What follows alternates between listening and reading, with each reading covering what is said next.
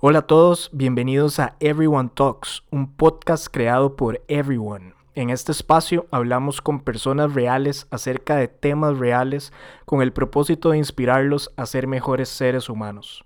En este episodio tengo como invitada desde Bogotá, Colombia, a Lina Suárez. Conversamos acerca de su pasión por emprender desde una muy temprana edad, cómo dejó todo lo que estaba haciendo para lanzarse a una nueva aventura y conocer otras realidades, de cómo volver a empezar algo de cero, dando pequeños pasos, de enfocarse en algo cuando se tienen varios talentos y del valor de la experimentación para encontrar eso que te apasiona.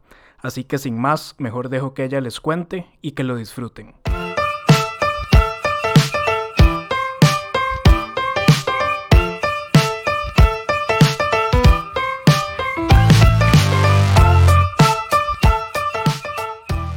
Hola a todos, bienvenidos a un episodio más de Everyone Talks, un podcast creado por Everyone. Hoy tengo una invitada súper especial desde Bogotá, Colombia, Lina Suárez. Lina, ¿cómo estás? Hola Mau, muy bien, ¿y tú? Todo súper. Lina, bueno, vos tenés una, una historia súper interesante y estoy súper emocionado de que la puedas compartir con las personas que escuchan. Así que tal vez empecemos contándoles un poco quién sos vos y en qué etapa de tu vida estás en este momento.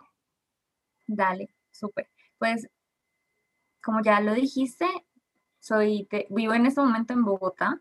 Soy de esta ciudad, nací aquí y pues aquí viví la mayoría de, de mis años.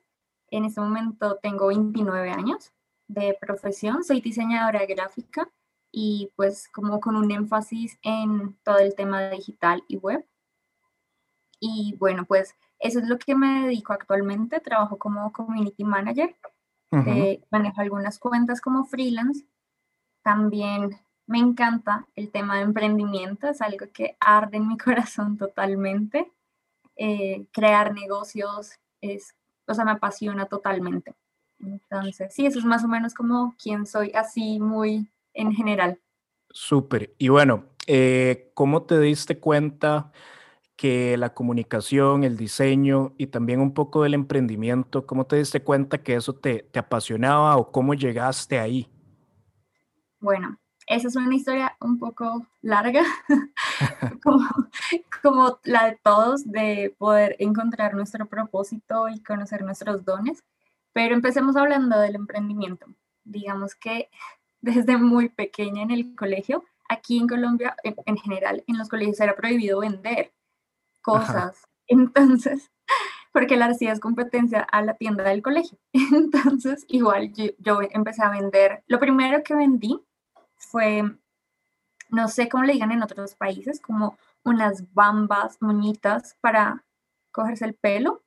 Entonces, mi abuela ha sido costurera y ella me las dio, me dio una bolsita como con 10 y me dijo, véndelas. No sé, yo tenía como 8 o 10 años y para mí era como, uy, no, qué pena, no, no sé qué, bla, bla, bla, pero las vendí. Y ya después dije como, bueno, o sea, no me fue tan mal y empecé a vender, no sé, dulces, cosas que uno siempre vende en el colegio, ¿no?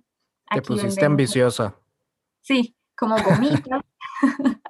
Luego, o sea, lo más complejo que vendí en el colegio eran uy, no sé cómo le digan, en, por ejemplo, en Costa Rica, pero aquí le decimos pinchos o chuzos, que son como trocitos de carne en un ajá, Acá también le decimos así. Listo. Entonces, eh, mi mamá aprendió una receta española y ella, bueno, mis papás tenían en esa época un negocio y los vendían ahí.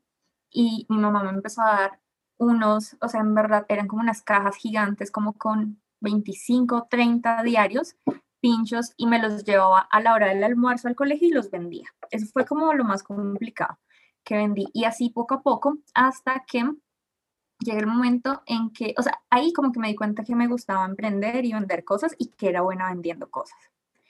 Ahora, llega el punto en que me graduó como de la secundaria y es como, bueno, ¿qué voy a estudiar? O sea, yo siempre fui buena en muchas cosas y tal vez a veces uno dice, bueno, no soy bueno en nada, en mi caso era como la confusión de soy buena en muchas cosas, donde, en qué me enfoco, porque me encantaba en las ciencias sociales, me encanta, o sea, fui muy buena con números, entonces dije, pues voy a estudiar como negocios, algo así. Em, Entonces estaba con muchas ramas. Yo pensé estudiar todas las carreras posibles, o sea, como biología, eh, literalmente, o sea, historia, derecho, tuve en mi época estudiar derecho, otra contabilidad, otra negocios, o sea, era como, ya, ¿qué voy a hacer? Y em, decidí, o sea, cuando me gradué del colegio, decidí estudiar odontología. ¡Wow! Esa no la vi venir. Sí, casi nadie lo sabe. Hice un, menos de un semestre, porque literalmente fue como dos meses. Y allí es donde empiezo a descubrir realmente mis dones en odontología, porque eh, pues las batas que usábamos para el laboratorio, que eran blancas, las empiezo a decorar con botones, etcétera, las pinto, eh, luego empiezo a dibujar muy bien todo lo que ve en el microscopio, entonces dije como, este no es mi lugar, pero sí sabía que, como que hacia dónde me estaba inclinando. Ahora, al mismo tiempo, allí es donde, como que, ahí es donde como que empiezo a hacer clic, como con todos mis dones, y allí es donde mm, un día donde mi abuela encontró unos retazos y le dije, oye, abue, eh, ¿qué tal si hacemos un bolso con estos retazos? X. Y sin bolso me lo llevó a la universidad y me dijeron como muchas amigas, pues el 90% eran mujeres en odontología y, me empezaron a encargar bolsos y bolsos y yo se los personalizaba y allí nace como mi primera empresa eh, de bolsos y las, los, los empezó haciendo mi abuela. Entonces, bueno, ya después de esto es muy obvio que no, lo mío no era la odontología y me paso a estudiar ya diseño gráfico, como, bueno, después de como un largo proceso, pero digamos que es allí y en un tiempo, digamos en el colegio yo era buena en artes, pero yo pensaba que era un hobby, o sea, yo no lo veía como que era mi don mayor, el tema de diseñar o comunicaciones, sin nada. Y, y yo creo que también, no sé, yo siento que nunca lo exploté como niña y hasta mis 17 años me di cuenta de esos dones y tampoco, nunca nadie lo vio en mí hasta ese momento de odontología. Qué curioso que te tomara tanto tiempo, digamos, si es algo tan marcado en vos, ¿verdad? Sí. Me parece curioso como que no, no se viera como algo fuerte en lo que vos dijeras, que yo soy artista, esto está en mí y, y quiero dedicarme a esto, sino que o sea, te diste cuenta casi que por rebote. Sí, totalmente. O sea, yo tengo un flashback de cuando era niña dibujando El Rey León, como cosas así, como de nuestra época de niños, como a Mickey Mouse, y, y, que lo hacía muy bien para mi edad.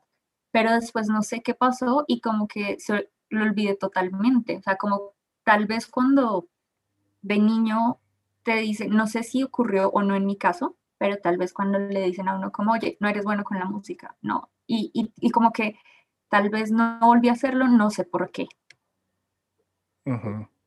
Bueno, eso hay que explorarlo, está interesante. ok, entonces llegas, entras a, a, diseño gráfico, empezas tu carrera y, y cómo va evolucionando todo en ese momento. Bueno, pues continúo con la empresa. Ya esto fue más o menos en 2008, 2009. Y eh, durante mi carrera, los primeros, bueno, fueron cuatro años y medio y allí continué con la empresa y pues en esa época un negocio virtual era algo nuevo, ¿no? Entonces hasta ahora estaban haciendo, digamos, grupos en Facebook y así, y pues de esa forma empezó a crecer la marca y empezó a crecer, a crecer, hasta que llegó un punto en que ya digamos que quería darle más prioridad a la carrera que me ocupaba más tiempo, pausé un poco el tema de los bolsos y continué con mi carrera cuando me graduó, me gradué en 2013 y ahí es cuando digamos digo, bueno, vamos a ahora sí a enfocarnos totalmente en la empresa y pues rediseño todo, hago una nueva colección. Eh, como que todo es nuevo, ya mi abuela pues no era la persona que hacía los bolsos porque pues eh, ya era otro, como otro nivel, otra etapa de la empresa. Entonces, sí, en 2013 retomo y allí pues me empieza a ir súper bien, en verdad. Em, pude ir a diferentes ferias, conocer emprendedores, como que el boom estaba como más la bola rodando y, bueno, o sea, pude salir como en televisión, o sea, con diferentes cosas. Tenía diferentes líneas de la marca, ya no eran solamente bolsos. Ya eras parte de la farándula. no, no, no, pero tampoco tanto. No, no, no. Solo, o sea, no tanto. no, no, no. O sea, que solamente es como para decir que ya estaba creciendo y un poco posicionada, pero no, no, no, todavía no tanto. Ok. y eh, sí tenían diferentes líneas, empecé a sacar también una línea de papelería, entonces tenía bitácoras con cuadernitos, tenía em, billeteras, cosmetiqueras, tarjeteros, como diferentes cositas ya. Y ya habías diversificado un poco. Sí, sí, la verdad, sí. Y, bueno, ya también se veía como el movimiento y, toda la cuestión de, bueno, como que está a punto de tomar un paso de hacerlo más formal y de que siguiera creciendo, tal vez, eh, pues en ese momento no lo entendía, porque en ese momento digamos que lo hacía como por, o sea, tenía un poco más claro el tema empresarial, pero, pero no tanto como ahora. Entonces, digamos que en ese momento era un momento tal vez de, de empezar a buscar inversionistas y etcétera. Pero bueno, en ese momento, ¿qué pasa? Eh, bueno, ahí ya es otro, otro tema, ¿no? Que empieza una nueva temporada en mi vida, el tema de, de hacer misiones. Entonces, era como el, el, o sea, está en el mejor momento de la marca y decido tomarme seis meses para ir a hacer un voluntariado. ok. ¿Y cómo, pues cómo llegaste ahí, digamos? ¿Cómo, ¿Cómo fue la historia donde llegas al punto de dejar lo que estabas construyendo, dejarlo en pausa o a un lado en ese momento sin saber si lo ibas a retomar y dejarlo todo por eh, hacer misiones? Bueno, pues no fue fácil el proceso. Digamos que el tema de la empresa fue lo que más me costó. Porque eh, sí, hay personas que les cuesta otras cosas, pero digamos que en mi caso fue, fue ese. Y el proceso fue simplemente ir eh, a otra ciudad aquí en Colombia, a Medellín, una semana y, y, como que experimenté un poco el tema de misiones y de cómo es el cuento, como un abrebocas. Y allí como que Dios me empieza a hablar de este tiempo, o sea, es el tiempo, como deja todo más o menos y ven a vivir a Medellín y como tomémonos estos seis meses. Y para mí lo más difícil era eso. Yo decía, no, pero yo cómo voy a dejar la empresa, no, no, no. Y yo le dije, o sea, yo hice como un trato con Dios más o menos. yo dije, ok, si tú me das toda la plata que yo necesito para esos seis meses antes, o sea, en un mes que me vengo a esta ciudad, o sea, antes de empezar todo, yo lo hago, pero es muy duro para usar la marca en este momento. Y yo dije, pero lo hago, o sea, pues lo hago. Bueno, ve que sos tan buena negociante que hasta con Dios te pusiste a negociar. Increíble. Sí, es verdad. Ahora también en ese momento. Yo, condiciones. sí, en ese momento yo también tenía otros eh, contratos, ya digamos como freelance o también de la marca, que hacíamos, eh, éramos como proveedores de diferentes marcas y eran contratos buenos y grandes. Y, y obviamente eso entraba ahí, ¿no? El caso es que, listo, me, o sea, con todo el dolor de mi alma y como casi como, ay, no quiero, dije, listo, me voy esos seis meses, pues eso se pasa rápido, no pasa nada, me voy para Medellín. Y, y pues yo todavía tenía algunos productos, simplemente la marca queda en pausa, aunque no volví a subir nada y así, y pues vendía un poquitico desde allá los que me quedaban, pero pues ya no era mi prioridad ni nada. Sí. Pasan esos seis meses y nuevamente como que sentí, o sea, yo sentía en mi interior que debía continuar allí, como que no había sido suficiente y que me había encantado el tema, que también sentía como que Dios no me decía nada, pero era como, mm, tú sabes que sí, o sea, como quédate. y, y para mí fue muy duro porque yo decía, listo, ya sería un año, como que yo ya sabía que más o menos era renunciar totalmente al tema. Y yo dije, bueno, pues ya, ya lo hice por seis meses, ya lo más duro ya lo hice. Entonces, continuamos. y continúa así hasta que fueron, se convirtieron esos seis meses en cuatro años. ¡Wow! que este es el momento en que, o sea, eso fue en 2016 y pasaron esos dos, tres años de misiones y este es el momento en que estoy volviendo a retomar la marca Ok, y nada más tal vez, Lina, una pausa ahí. En esos cuatro años, ¿a dónde estuviste? Porque me parece que, ¿verdad? que viajaste bastante. Eh, tal vez un, mini resumen de, de, lo que pasó en esos cuatro años. Sí, sí, sí, sí, eso es muy importante porque también, obviamente, como tú dices, viajé muchísimo. Em, digamos que ahí me, pues empecé a vivir en Medellín principalmente, venía a Bogotá solo como en Navidad, en vacaciones, y eh, yo vivía dos meses en Medellín o tres por mucho al año y mm, el resto viajaba cada semana a un lugar diferente o cada dos semanas. Entonces, era, pues fue muy chévere. Al principio, entonces, viajé solo por Colombia, lugares pues súper desconocidos, ¿no? Además que como una persona que nació en una capital, que es súper citadina, ir a conocer realmente tu país, que es tan extenso, tan em, diverso en todo, entonces te enfrentas con una realidad donde con el área rural, por ejemplo, eh, sí, con el área rural de que no tienes ni idea que existe, entonces estuve en el primer lugar al que fui que jamás olvidaré y que en verdad me apasiona totalmente, que Dios puso una carga, como una pasión por ese lugar, que es el Pacífico colombiano. Aquí es, el Pacífico pues es muy, es afrocolombiano, o sea, es muy pobre, y la mayor cantidad de mm, em, población es afrocolombianos. Entonces es como una pequeña África hablando español, es impresionante. Entonces estuve allí, eh, se llama Chocó el departamento y el lugar donde estuve fue Nuquí. Entonces, sí, ese lugar, bueno, es, hablar de Nuquí es como un segundo podcast, literalmente. pronto, pronto.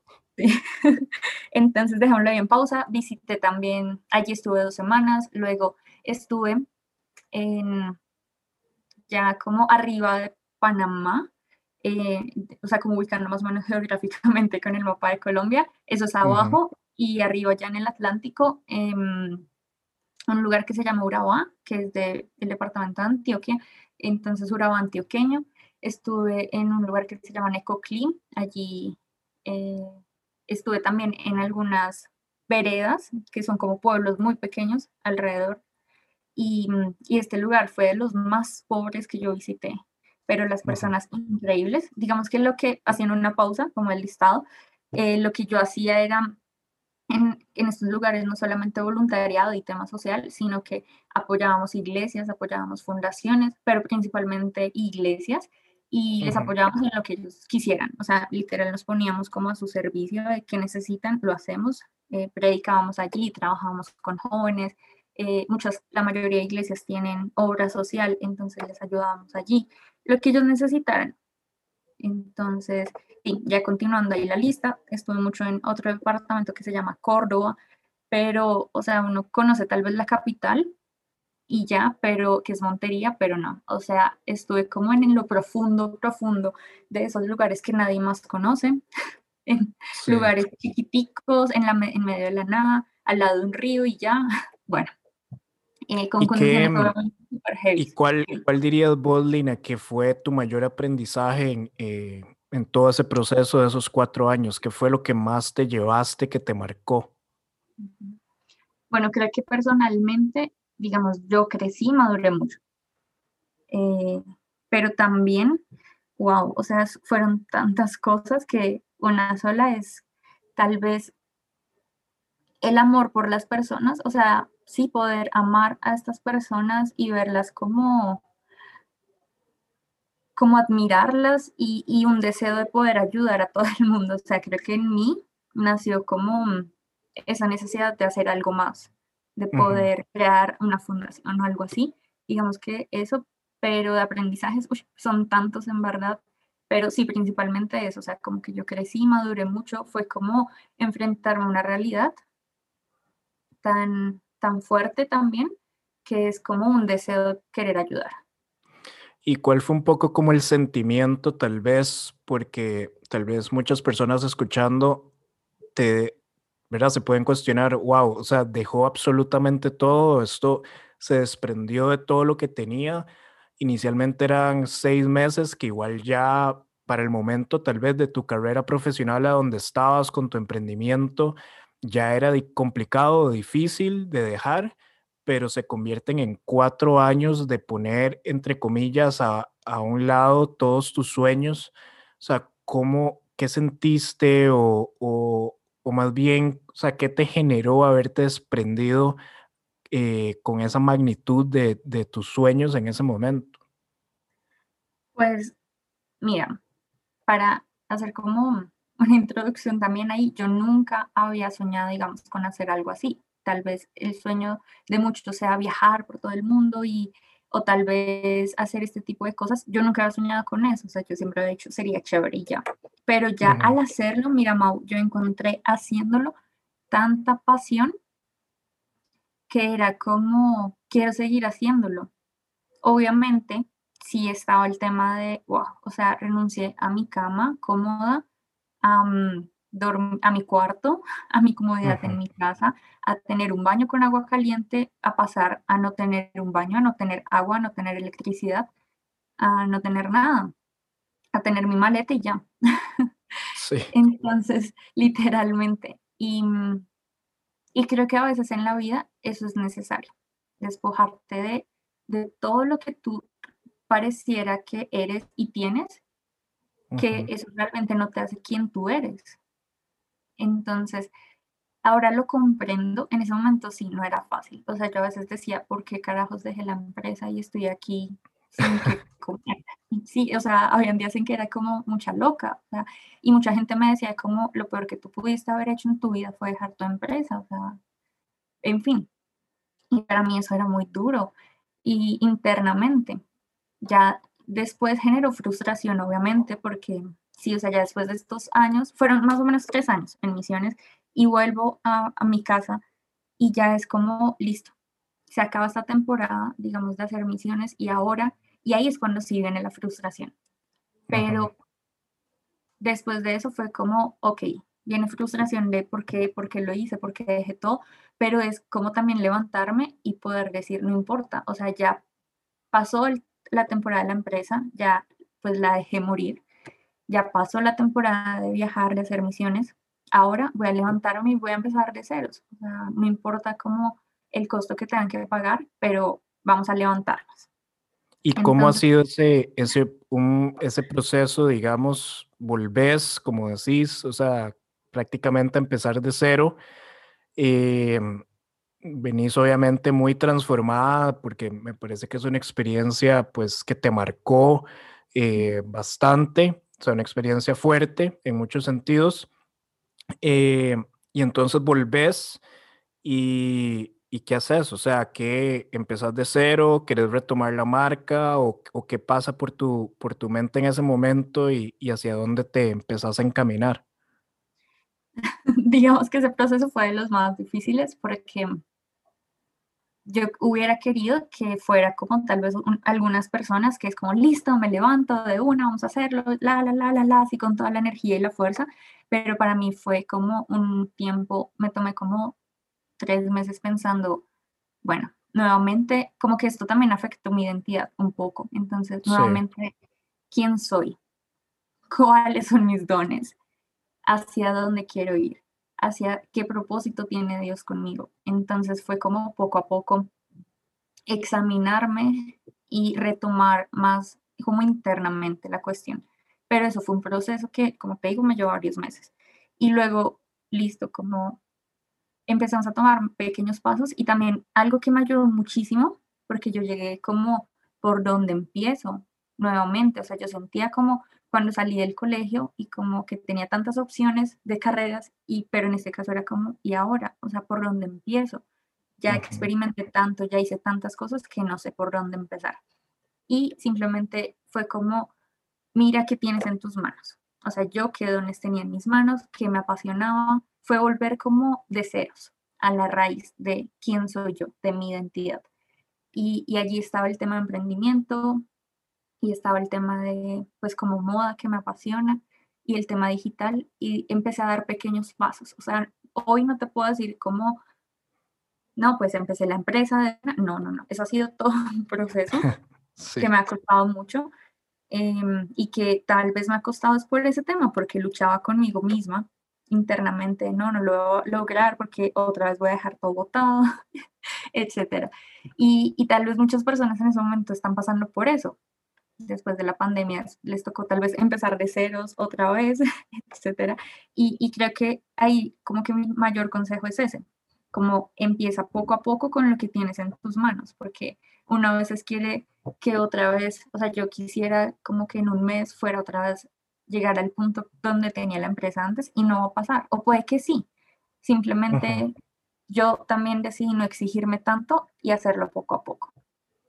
Sí, creo que es un poco, y, una de las grandes lecciones, me parece también, de, toda esta pandemia y de todo lo que ha pasado es que realmente tenemos que estar en el hoy, o sea, vivir realmente en el presente porque literalmente mañana, o sea, no sabemos si tal vez esas han sido algunas como frases motivacionales que han andado por años por ahí, eh, pero que realmente nunca las habíamos interiorizado. O sea, siempre escuchamos como hay que vivir en el presente, eh, no hay que afanarse como por el futuro, pero creo que realmente fue hasta este momento a donde globalmente eh, muchísimas personas han tenido que afrontarse a la cruda realidad de que realmente lo único que tenemos es, es el hoy, o sea, realmente, y, y mañana de, realmente ya no sabemos qué va, o sea, nunca hemos sabido, pero, pero si creíamos que en algún momento teníamos control, o sea, en el último año simplemente nos dimos cuenta que no. Eh, y eso que decís es súper importante porque está bien tener sueños, está bien tener planes, pero realmente cómo se vayan a desarrollar, o sea, no tenemos el mínimo control de eso y hay que entonces dar pequeños pasos. Y creo que ese es un poco en el proceso en el que me parece que estás ahorita y, realmente creo que muchas personas, me incluyo, estamos de ir dando como esos pequeños pasos y, ver hacia dónde nos llevan. Sí, totalmente. Y, y, yo creo que también es un, pues tal vez el año pasado y este momento es un buen momento para replantearnos que tal vez sí, si alguien, digamos, perdió su trabajo y siempre había querido emprender un negocio, pues este es el momento. Y, y creo que también yo lo haría como una fórmula, como ya lo dije, de ver eso, esos dones que tú tienes, más lo que te apasiona, más unir como también todo lo que has aprendido hasta este momento. O sea, como que todo lo que, digamos, yo aprendí, viví, experimenté, viajé, todo eso suma un montón de experiencias y cosas que me llevaron a darme cuenta de realmente quién soy. Y cada viaje en verdad era como una confirmación de eso. Entonces, como que sí, igual, eh, hoy reflexionaba y pensaba como, bueno, no sé cuántos, ¿dónde estaría mi marca? ¿Cuántos bolsos habría vendido si no me hubiera ido de misiones? Y, tal vez, o sea, nunca voy a saberlo, pero, pero si yo siguiera viviendo en él, ¿qué hubiera pasado? ¿Qué hubiera pasado? Y no lo intento ahorita, pues, o sea, yo dije, no, prefiero intentarlo ahorita y saber realmente cuántos voy a vender, más no quedarme en el, uy, ¿qué hubiera pasado? Porque a veces la frustración nos lleva a eso y el miedo a volverlo a intentar nos paraliza ahí. Entonces, Totalmente. sí, creo que, digamos, uy, hubo algo que, que por ejemplo, unos lugares también que no comenté así como que se me pasaron, pero bueno, también cuando me preguntaste que a dónde más estuve, em, visité Cuba y visité, bueno, estuve casi un año en Estados Unidos y en Estados Unidos pude em, trabajar con refugiados, mujeres refugiadas de Afganistán principalmente y de Bután. Y digamos que allí me di cuenta que era buena enseñando porque empecé a enseñar inglés y súper básico para ellas. Y digamos que esa experiencia me, o sea, desde ahí empecé a darme cuenta que era buena enseñando. Y eso jamás lo había pensado ni lo había soñado, o sea, jamás se me pasó por la cabeza. Y poco a poco, con diferentes experiencias después, me di cuenta que, que sí era buena. Y, y, me empezó a apasionar el tema y ahorita estoy como mirando un proyecto de, de enseñanza como compartir lo que sé, que sí, como que puede que no sea mucho, pero lo poco. Y, y mira cómo esas experiencias te llevan realmente a eso, como a descubrir cosas que uno no sabe y que realmente eres bueno y te apasionan. Entonces, creo que también... creo que tenés, perdón, creo que tenés un, un, talento natural porque de hecho justo te iba a preguntar de eso porque he estado viendo que en redes sociales has estado compartiendo como mini tutoriales acerca como de, no sé cómo llamarlo, como casi que life hacks, eh, cosas que nos sirven en el día a día de herramientas o de cosas que has ido descubriendo en el camino y me parece que se te da demasiado natural. O sea, realmente eh, me parece interesante que también estés explorando esa faceta porque, ¿verdad? Creo que que aunque estás dando esos pequeños pasos, o sea, se nota que te apasiona también y, y va generando un impacto. Sí, es verdad. Sí, ahora, digamos que también a veces, sí, confieso aquí, lucho con el tema de, de enfocarme, porque tal vez tú y yo, somos muy similares en que somos súper visionarios y nos apasionan mil cosas, entonces queremos hacer esto, o sea, los que tenemos este tipo de personalidad como visionaria de líderes quieren, son buenos en mil cosas y, y quieren emprender mil cosas al tiempo y uno al final no se enfoca y yo lucho mucho con eso. Entonces, digamos que he ido dando pequeños pasos como en esas cosas, como tú lo nombras, pero, pero también sin querer hacer mil cosas sin propósito, porque a veces es muy duro. Como, eh, sí, obviamente que tengo mil ideas y mil sueños todavía, pero pues que he aprendido de eso. Poco a poco y estoy tratando de enfocarlos. Sí, y, vos sabes que, que, que, algo que por lo menos yo he aprendido, porque eso que decís es súper cierto, o sea, a veces de pronto uno tiene todas estas ideas y, quiere comerse el mundo literalmente y, tiene una idea en cada industria eh, que existe, eh, pero vos sabes que es importante, eh, he aprendido también que cuando experimentas con todas esas ideas, eh, todo al final suma y todo hace sentido. O sea, realmente a veces lo que puede parecer un desenfoque, realmente es un proceso acelerado de experimentación. Y, y para muchos se puede ver como mira, pero es que Lina hoy está haciendo esto, la próxima semana me está diciendo que ahora está dando tutoriales en redes sociales y era misionera y ahora quiere retomar este emprendimiento y mañana me va a decir que se le ocurrió otra cosa. Y yo creo que simplemente es una inquietud, ¿verdad? Como vos sos una persona también como que absorbe mucho y es muy observadora y curiosa. Y yo creo que es esa curiosidad, ¿verdad? Constantemente que está ahí como muy despierta eh, en vos, la que te hace estar experimentando y buscando esas oportunidades. Entonces yo creo que cuando uno aprende también a que, ¿verdad? Porque ahora que lo decías, como tal vez uno no se ve tan enfocado, creo que la sociedad también a veces eh, dicta un poco de cómo deberían ser las personas o las cosas o las ideas o los mismos procesos creativos. Y obviamente sí comparto que tiene que haber disciplina, tiene que haber cierto, nivel de enfoque en algo, pero también hay que perder el miedo a permitirse explorar y a, y a no sentirse tal vez a veces culpable por querer explorar diferentes proyectos a la vez. Y no importa si un proyecto te dure una semana, o sea, algo tenías que aprender de ese experimento que te ayuda a que las cosas que vas construyendo hagan sentido, porque te vas a dar cuenta eh, que al final del día todo suma y todo en realidad va construyendo hacia un mismo lugar. Lo que parece hoy que no está conectado con lo que estabas haciendo antes, o, o si estás manejando cinco proyectos a la vez y ninguno parece tener como sentido entre sí, te vas a dar cuenta que al final del día sí tiene sentido y algo tenías que aprender de eso. Entonces también yo creo que es importante que normalicemos la experimentación. Lo que la sociedad ahorita llama desenfoque, creo que es simplemente personas intentando descubrir, experimentar y poner en práctica ciertas observaciones, oportunidades que están viendo y, y están tratando de descubrir qué hay ahí. Sí, wow, o sea, totalmente de acuerdo porque a veces por ese miedo a experimentar, a lanzarte o a empezar algo, porque queremos que sea perfecto, al miedo a fallar o a fracasar, no nos lanzamos. Entonces, creo que esa fue una de mis mayores luchas, no lanzarme. y, me quedé estática mucho tiempo por ese miedo a fracasar, por ese miedo a ya fallé, voy a volver a hacerlo.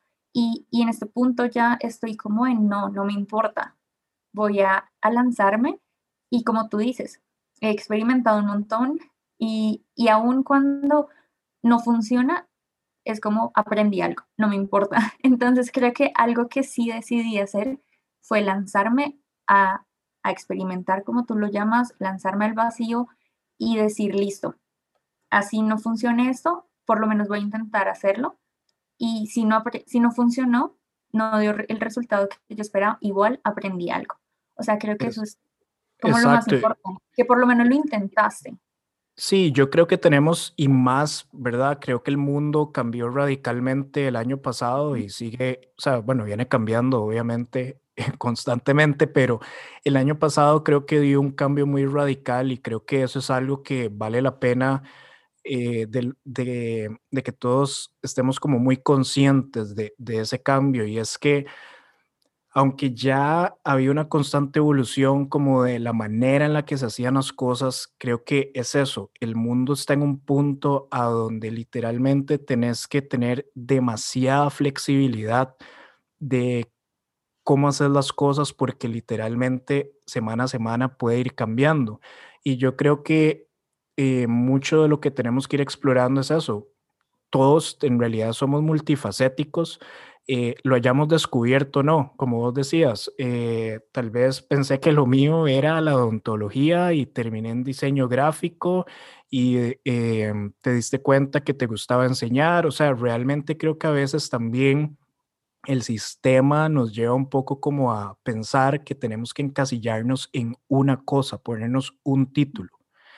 Y creo que ese tiempo ya murió. O sea, realmente nunca debió haber existido, pero yo creo que ya eh, esas, esas etapas o esos, eh, como esos labels que le ponen a las personas, ya eso se acabó. O sea, realmente creo que el ser humano no está hecho para encasillarse en un solo, ¿verdad? Como una sola categoría y tenemos que empezar a normalizar que las personas pueden ser demasiadas cosas si quieren y dejar de castigar que si dijiste que querías ser eh, no sé, emprendedora y en dos semanas ya no quieres serlo porque encontraste que lo tuyo era ser, eh, meterte en educación, eh, eso está bien. O sea, yo creo que tenemos que abrirnos y dejar de juzgar tanto como a otras personas y a nosotros mismos por darnos cuenta de cosas en el camino y querer cambiar y evolucionar. Tenemos que normalizar eso y dejar de verlo como que fracasamos en algo. O sea, simplemente